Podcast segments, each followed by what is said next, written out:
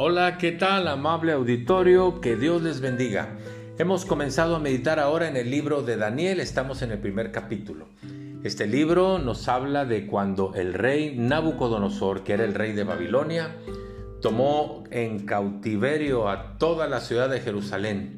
Una vez que los tenía ya en cautiverio, el rey Nabucodonosor le dice a uno de sus jefes, Dice el versículo 4, consíguete a muchachos en quienes no haya tacha alguna, de buen parecer, enseñados en toda sabiduría, sabios en ciencia, de buen entendimiento e idóneos para estar en el palacio del rey, y que les enseñaran las letras y las lenguas de los caldeos. Entre esos muchachos, aquel hombre escogió, que eran del pueblo de Israel, escogió, dice el versículo 6, a Daniel, Ananías, Misael y Azarías. Ellos eran israelitas. Y el rey les dijo, les vas a dar de lo que yo como y de lo que yo bebo. Daniel sabía que esa comida del rey de Nabucodonosor era ofrecida a los ídolos y Daniel servía a Dios. Y entonces sabía que no debía contaminarse con esa comida.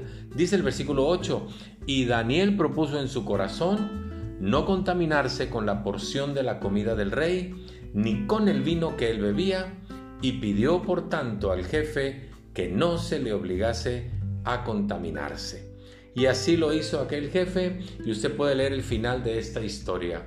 El rey Nabucodonosor quería a estos hombres para o a estos jóvenes para ser sus consejeros y Daniel propuso no contaminarse. Me quiero quedar con esta expresión. Daniel propuso no contaminarse con la porción de la comida del rey. Hoy Jesucristo nos dice que cuidemos nuestro corazón porque podemos contaminarlo.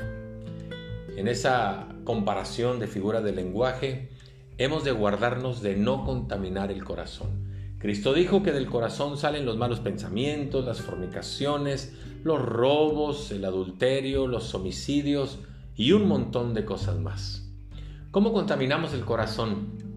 Cuando guardamos rencores, nos peleamos y nunca arreglamos esa situación y entonces hay resentimientos que luego se convierten en amarguras y ahí estamos amargando a todos los que están a nuestro lado. Así se contamina un corazón.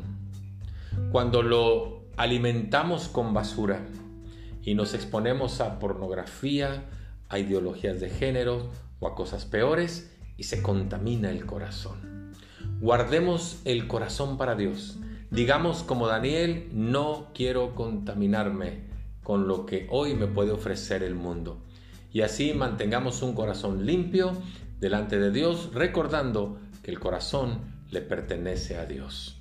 Muchas gracias, que Dios le bendiga, hasta pronto.